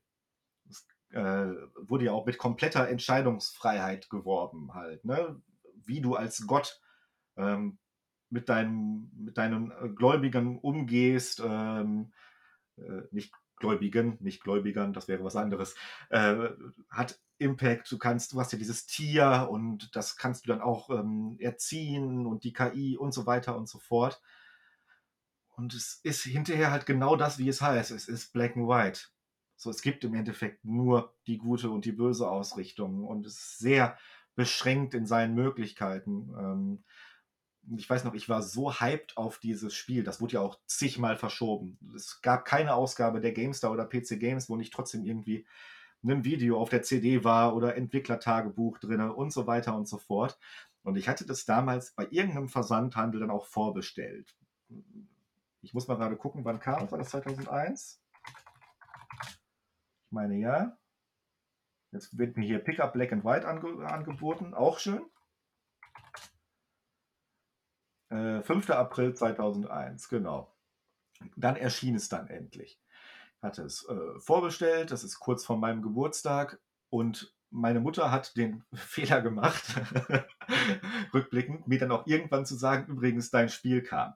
Und dann muss ich so genervt haben. Und ich kann es nachvollziehen. Ich war wahrscheinlich, ich war so overhyped, dass dieses Spiel schon da ist, aber ich es noch nicht spielen kann, nachdem ich da drei Jahre darauf gewartet habe, dass sie gesagt hat, okay, du gehst jetzt zur Sparkasse, holst das Geld dafür ab, gibst mir das Geld, dann kriegst du das Spiel und das war es dann mit Geburtstag. Und dann habe ich dann gesagt, so, nee, nee, äh, ach so, na, hm, nee, dann nicht unbedingt. Aber äh, das war dann kein Angebot, das war dann Fakt. no bad feelings, wie gesagt, ich kann mir vorstellen, dass ich sehr genervt habe. ja, tust du ja heute noch. Black and white, black and white. ja, genau. ja, ähm, ja, das ist halt auch so ein Beispiel, da war ich so enttäuscht von halt hinterher, weil es sich halt hinterher auch, ja, als ich will nicht sagen Mogelpackung, aber halt die Versprechen, die Peterchen gemacht hat, äh, mal wieder nicht ein, eingehalten wurden. Nicht zu 100 Prozent und nicht mal zur Hälfte. Es war halt einfach nur ein ganz, ganz simples äh, Ja- oder Nein-Spielchen die ganze Zeit. Und als Strategiespiel hat es auch nicht gut funktioniert. Schade. Ging leider damals total an mir vorbei. Mag auch daran liegen, dass ich erst acht war. Ja, gut. Ja. Braucht man, glaube ich, auch heute nicht mehr unbedingt nochmal nachholen. Ich glaube schon, spielhistorisch ist das irgendwie wichtig. So dieser Bass und, und die ganzen Ideen an, äh, an sich dahinter. Ja. Aber man muss es nicht gespielt haben. Ich wüsste auch gar nicht, ob es das irgendwo noch, äh, ob man das noch irgendwo kriegt. Äh, den zweiten Teil glaube ich ja, aber beim ersten wäre ich mir jetzt nicht mal sicher. Aber man hört noch viel, dass das irgendwie äh, Leuten auch gut gefallen hat, ne? Relativ vielen Leuten. Ja. Ich denke, man kann da auch Spaß mit haben. Ähm, das ist auch keine Katastrophe. Es ist halt nur nicht das, was der junge Steini sich damals darunter vorgestellt hat. Und ich glaube, da ging es nicht nur mir so. Und dann war es halt nicht der erwartete Megaknaller, sondern nur ein 80%-Titel ähm, unter vielen. Mhm. So. Aber also, ich fand das ja, äh, was, was das Thema Entscheidungen und Konsequenzen, vor allem Konsequenzen angeht, ähm, ähm, Peter Molyneux vor allem in, äh, für die Fable-Reihe ja bekannt wurde mhm. und eben auch äh, die Geschichten, die er dazu erzählt hat oder die Märchen. Ne?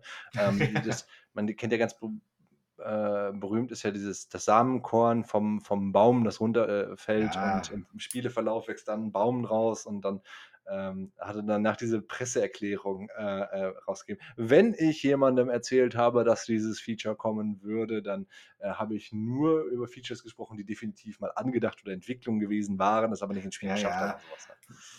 Ich will dem Mann nichts Böses, aber wenn man sich auch ein paar Interviews durchliest und auch Sachen, der hat ja auch in den letzten Jahren mal so was mit so einem großen äh, Godus wollte er machen, das ist so ein Götterspiel halt auch. Das ist ja sein großes Steckenpferd schon seit Populous aus den 80ern noch. Und vorher hat er so ein so ein Spieleexperiment gehabt. Das war ein ganz großer Würfel, der aus Milliarden kleinen Würfeln bestand. Und wer den letzten Würfel in der Mitte abbaut, da sollte ein alles, eine lebensverändernde Sache sollte dann auf dich zukommen. Und es hat sich dann hinterher herausgestellt, derjenige, der den letzten Würfel abgebaut hat, der äh, wurde dann irgendwie äh, beteiligt am Erfolg von Gordus. Gordus ist aber komplett äh, glaube ich, äh, im Beta-Stadium geblieben, zumindest die PC-Version als App und so weiter. Goddess hat nie Gewinn abgeworfen. Das war ein ganz großer Flop. Und Leute, die die Early Access-Version gekauft haben, haben auf dem PC dann gesagt, so, ja, ey, wann kommen dann Updates? Ja, da sitzt ein Entwickler dran und hat sich irgendwie rausgestellt, es waren aber irgendwie nur zwei, drei Entwickler, die da so ein bisschen drauf rumgefuhrwerkt haben und irgendwann haben sie es halt komplett eingestellt. Äh, und Molyneux hat dann das nächste große Projekt angegangen, was wieder überambitioniert ist. Und ähm, oftmals so, ich glaube, er hört sich selber auch sehr gerne reden und diese großen Reden schwingen und ist sich oftmals auch keiner Schuld bewusst hinterher. Das klingt manchmal durch, wo man denkt, so ja, hm, äh, ich will ihm jetzt nichts unterstellen, aber ich glaube, die gut ausgeschmückte Lüge nimmt er gerne hin, wenn es einfach gut anhört. Ja, eben. Ich will ihm schon was unterstellen, er ist ein Drecksack. So. War er eigentlich schon auf der Liste? ich glaube schon. Ich glaube, wir wiederholen uns gerade auch so ein bisschen mit den Leuten, ja. die wir einfach. Also, wir reden ja auch gerne mit Leuten, die wir hassen. Vor allem Kief, der Drecksack. Kies ist der, der Letzte. Ne. ja. Dann würde ich sagen, das ist doch, mit Hass kann man so einen Podcast gut beenden. Ähm, dann würden wir hier jetzt erstmal einen Punkt machen. Ähm, ich würde sagen, vielen Dank fürs Zuhören. Ähm, ihr könnt doch gerne die Entscheidung treffen, uns zu abonnieren, uns zu folgen, wow. uns äh, wow. einen Like dazu lassen. Total, ne? Ich, ich sage Gott der Überleitung. Ja. Ähm, und ähm, die Konsequenz ist, dass wir mehr Fame bekommen. ihr könnt also auch die, die, die, die, die Auswirkungen könnt ihr direkt verfolgen, genau. Und vor allem mehr Bier bekommen. Ähm, Genau, und äh, dann bleibt mir nur zu sagen, vielen Dank fürs Zuhören und bis zum nächsten Mal. Bis dahin, tschüss. Tschüss.